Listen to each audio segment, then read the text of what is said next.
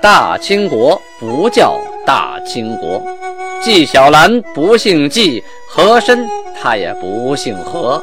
孝庄绝对不能称呼自己是孝庄，叫声小主那是你信口开河。摆手绢的那都是妓女，绝对不是格格。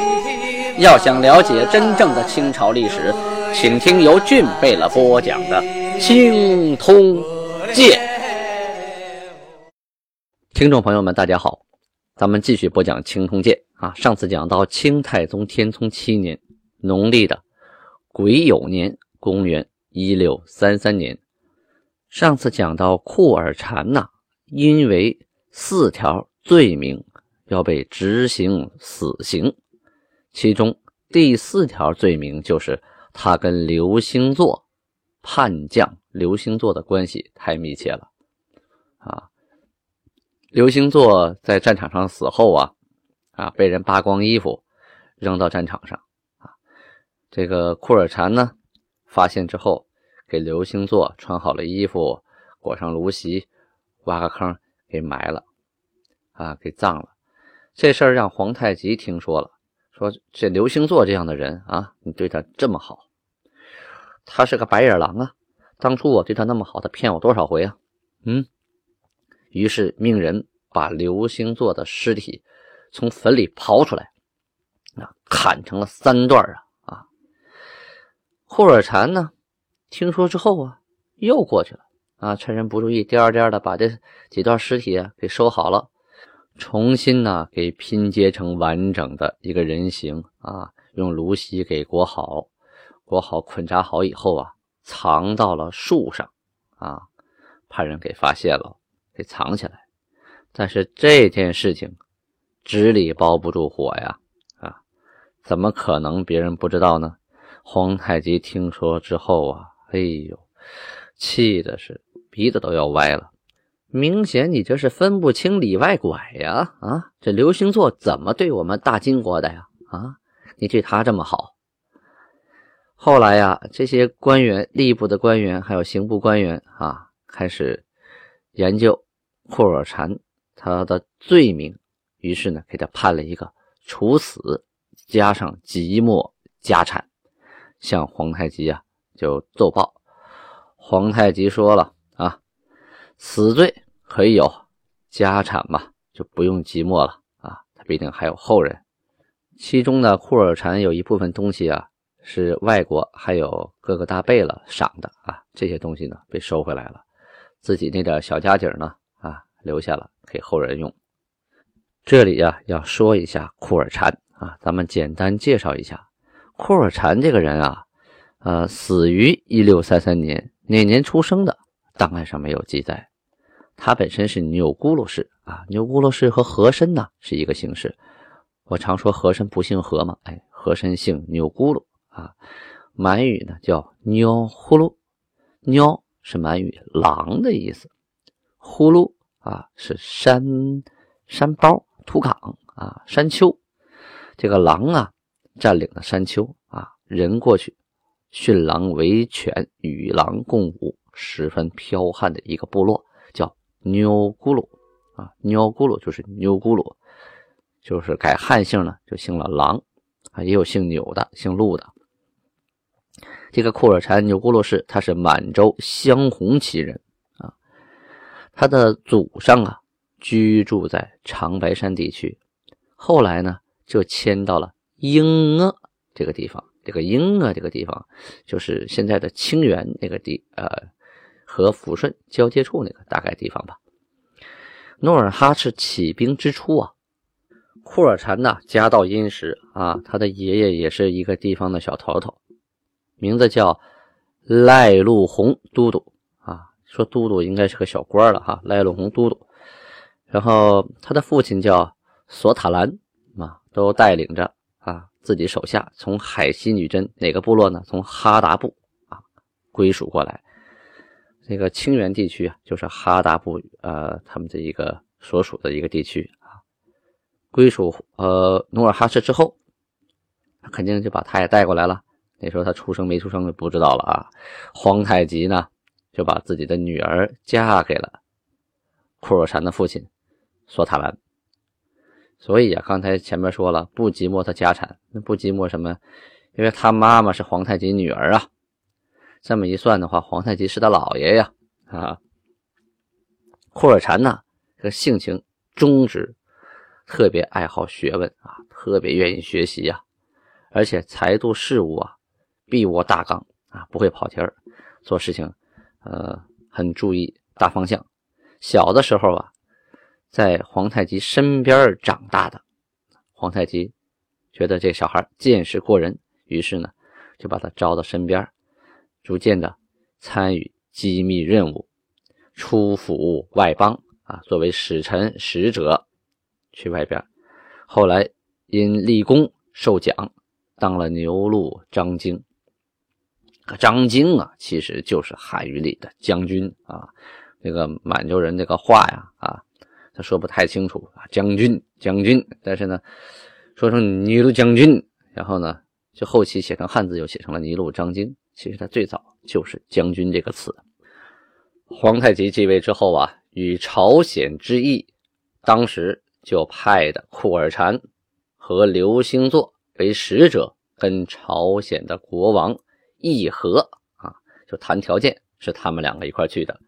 也就是在那次执行任务当中啊，互相都很赏识对方啊。这个刘星座和库尔禅都是有才的人啊，刘星座是文武全才啊。只是呢，他不想啊跟着女真人，他想跟着汉人，所以一心呢想投奔民国。所以两个人呢关系在那个时候就相处的特别的好啊。在天聪三年（一六二九年）的时候，库尔禅啊就被安置到文馆当官了。这个文馆咱们多次提到，能进入文馆的，相当于进入了。主席办公室啊，啊，那可不是一般的位置。同时呢，也要负责编纂史书、书写国家的公文啊，制定国家的政策，给韩做参谋等等等等。韩呢，命令他率领文士四人啊，他带着四个人，这五个人干什么呢？专门负责调查国家政治的得失啊。编辑信使，就是我们国家这个这个法律啊设置的合不合理呀？有什么好处、什么缺点呢？啊，让他记录分析。在后来呀，他又跟着皇太极去征明朝，而且宣谕蒙古啊，都派他去。所以这个库尔禅是屡立功勋呐啊！如果没有刘星座的事儿。那他将来不一定怎么着呢？啊！但是他在这个问题上大意了啊，表达的太露骨了，太性情了。没想到皇太极呀会记仇，会翻后账。就算是皇太极不翻后账，皇太极身边那么多眼睛，那么多双耳朵，都是白长的吗？啊！看到你做这事儿，有看你眼红的啊，借机会参你一本，也够你一受的。在天聪五年（一六三一年）七月的时候，库尔禅奉旨啊，当时库尔禅打海啊，学习汉书，教诲诸人，于国家大有裨益，被赐名为巴克什啊，就是说他天聪五年刚被赐为巴克什，在天聪七年就被赐砍头了。库尔禅这个人呢，性情很耿直啊。他平常跟刘星座呀十分要好。到了他要被砍头那一天呢，仍然是始终不渝呀啊。最后才惹致杀身之祸呀。直到他呀被杀、执行死刑的时候啊，皇太极对他还是耿耿于怀，还是有点不放心呐，觉得这个人心有二志啊。担心他记住政事的时候啊，作伪什么呢？他平常记录国家的啊重要文档文件，会不会写错的地方上故意丑化我呀？啊，故意写错什么什么东西啊？于是啊，命令文馆的诸臣啊，就是文馆所有的员工啊，悉巴克什额尔德尼奉谕创造满文满书，其后巴克什库尔禅所增啊，朕恐终有未合，尔等记在诸臣，以详加订正。若有传伪之处，即着改之。是说呀，你们把当初库尔禅写的东西都给我翻一遍。仔细的查一查，看一看有没有错的，有错的赶紧给我改过来。其实呢，这也是皇太极多虑了啊。呃，到了后期顺治元年（一六四四年）啊，清朝定鼎北京的时候，摄政王多尔衮呢就询问过库尔禅的身后事啊，就是问问家里还有谁呀？啊，老人有谁呀？孩子有谁呀？日子过得怎么样啊？啊，打听了一下。当时了解到库尔禅的长子马拉啊已经长大了，于是派人把马拉领过来见一见。嗯，小伙子不错。多尔衮就说了：“库尔禅巴克什勤劳冒著，益处之罪呀，叫功绩过重啊。”啊，就是多尔衮呐，当时觉得呀，对库尔禅。啊的惩罚太重了一些，毕竟他立了那么多功啊。于是呢，特加恩典，按照一等大臣的例子啊，赏给马拉，就是库尔禅的孩子，房地奴仆，同时还给他了一个官授予他为户部郎中。没想到啊，多尔衮还记着库尔禅的好啊，这一下子库尔禅的后人呢。兴旺发达了，这一段时间呢，金国跟朝鲜一直啊在进行外交上的斡旋，就是不停的打嘴仗啊，互相递国书啊。这个朝鲜就说呀，金国你要的东西太多了，我给不了啊，我得减。金国就说了，你给明朝那么多，给我这么点你都不愿意给啊。两个人就互相的你来我往，你来我往啊，你一封我一封。互相唇枪舌剑啊，再进行一场没有硝烟的战争。咱们转过头来说一说登州的孔有德呀，啊，被围在城中啊，粮食没有喽，吃光了，怎么办呢？投降那是不可能的，为什么呢？我们还有水军呢，我们还有船呢，我们后边还有广阔无垠的大海呀。我们可以从水城上船啊，逃入大海。其实啊，他早有准备啊，船上早就装好了家当，这些年攒的金银财宝都装船上了啊，吃的、用的、水也都装好了，逃跑的准备早已做好。所以呀，我不投降。明朝的参将王之富啊，攻打水门外的护墙。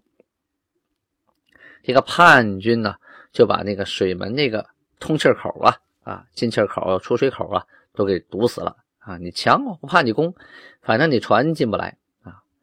孔有德一看大事不好啊，带着自己的手下、亲信、家人，还有家眷啊，带带着钱财啊、物品有值钱的东西吧，都装到大船上，船有的是啊，出海先跑了。耿仲明呢，把水城防卫的任务啊交给了副将王秉忠，自己呀驾着一艘小船，带着几个人也逃跑了。后来呀，也有陆续很多逃走的部队啊，都追赶上了这两位呃头领啊。明军呢就开始攻大城，大城拿完拿下之后呢，水城啊没拿下来。啊，当时有个游击叫刘良佐，这个人出了个主意，打水城啊，不能硬攻。我有个好办法，就是派人呢，拿着镐头，在水城的城墙根底下呀，刨个大洞啊，刨个大坑，往里边埋火药，玩命的埋，能埋多少埋多少啊。拿坛子把火药装过去啊，留出引线来，要一点。就像我们现在搞爆破一样啊，给它炸开。果然呢，这招啊还真灵。这火药放到位了，轰隆一声巨响啊，真给这个城墙啊炸崩了，炸出一个豁口来。将士们呢，像潮水一样往里就涌啊。结果里边早有防备呀，火枪火炮对着你这个豁口，还有弓箭，这进来的人通通都倒在了城墙下啊。后来啊，副将王来聘啊，率先带着几个敢死队员往城墙上冲，就扒拉这个豁口的旁边啊，冲到城墙上。他这一冲啊，就吸引了一部分啊叛军的注意力，就开始对付这波人。这个豁口这儿啊啊。这人就少了，火力就减弱了。趁此时啊，外边的明军举着盾牌就往里冲啊，一边开着火铳啊，一边放着箭，一边举盾牌往里就冲。明军一下子冲入了水城之内，但是率先登城那个王来聘啊，为了吸引火力，在城墙之上中了火铳，以身殉国了啊！嗯，当时叛军呢，一看水城保不住了，向后退。退到哪儿呢？退到蓬莱阁啊！朱大典呢，围着蓬莱阁啊，开始招降，说不用打了，再打双方都是死人，没必要，是吧？你们的头子都跑了，留着你们当炮灰，何必呢？你们投降，我保证不杀。这叛军合计了，我盼了这么久了啊！你说不杀，出去以后还有我们活路吗？啊！有的叛军呢，就开始跳这个海，有的呢，觉得没出路了。上吊自杀，也有的胆大的啊，就把盔甲解了，兵器扔了，出来投降。剩下的人呢，被俘有一千多人啊，呃，当时还有王秉忠啊为首的及以下将官七十五人。至于这跳海的、自杀的，那数不过来。同时还有很多人呢，趁乱呢逃上战船啊，去追赶耿仲明。和孔有德了，放下登州这一块，咱们先不表，说一说山西那边的义军呐。这波义军呢，由于经常的联合在一起啊，就几波义军连在一起，所以势力越来越大呀。这回玩的有点大啊，越过山西，到达了济南。济南指什么地方？就是京畿地区的南部啊，就是海河以南呐。啊去攻打顺德，顺德是今天的什么地方呢？就是大家熟悉的河北省邢台市。还有真定，真定啊，就是现在的正定啊。这个正定啊，您有机会去看看，在石家庄的旁边啊，不远。呃，电视剧《红楼梦》呢，就是在正定里拍的，里边还有这一条街。这个正定老城啊，四面的城墙还都在。很大的一座正定城啊，过去是兵家必争之地，是中原的一个枢纽地带呀。居然这两个城啊被叛军给围了，但是这两个城向来都是重兵把守，不好打呀，很大呀。啊，当时被那个副使啊卢象升打败啊，又逃回了河南地区。转眼间到了农历的三月份啊。皇太极啊，做了一个决定，要延边筑城啊，因为他认为呀，这个金国的疆土啊、疆域啊，在不断的扩大啊，版图越来越大，每天都在增加，必须要守住我们得来不易的胜利果实，要在延边啊修筑城铺，分兵把守啊，派遣贝勒吉尔哈朗去修。岫岩城，岫岩啊，我们知道，今天辽宁省的岫岩县也是个满族自治县，那个地方盛产岫玉和水墨玉啊。这个岫岩城啊，在现在岫岩县东十里那个地方，派遣贝勒阿巴泰去修筑揽盘城啊，揽盘城在岫岩的城东边，派贝勒阿基格去修通远铺啊。派贝勒杜度去修碱场城啊，在通远铺的北边，又修了这么四座城啊。原来有一些城，但是呢，有这些四座以后呢，就更加稳固了边防了。尤其是朝鲜地区啊，可以防着他们渡过鸭绿江，也防止明人呢，就是明朝人通过鸭绿江口登岸啊，对这个内陆进行侵袭，就建了一道很坚固的防御屏障。在三月十九日档案记载呀，皇太极任命了几个人啊。第一个，他任命的是汉人，叫王天相，命令他为备御，主要负责铸造红衣大炮啊。还任命了金世昌啊，也为备御，因为这个人呢改良了铸炮的技术，同时，呃，授予董成功为钦总，由这三个人呢主要负责。红衣大炮的铸造，我们自己生产火炮啊！中国人的学习能力就是强哈，什么东西啊，不管什么样的高科技，你别让我看见，那让我看见，我就能造出来。三月二十三日这一天呢，有人报告说，去征讨明朝宁远的部队回来了，具体情况如何呢？咱们下回接着说。好，听众朋友们，感谢大家的倾听，别忘了给我留言。给我赞助喜点，阿布拉巴尼哈。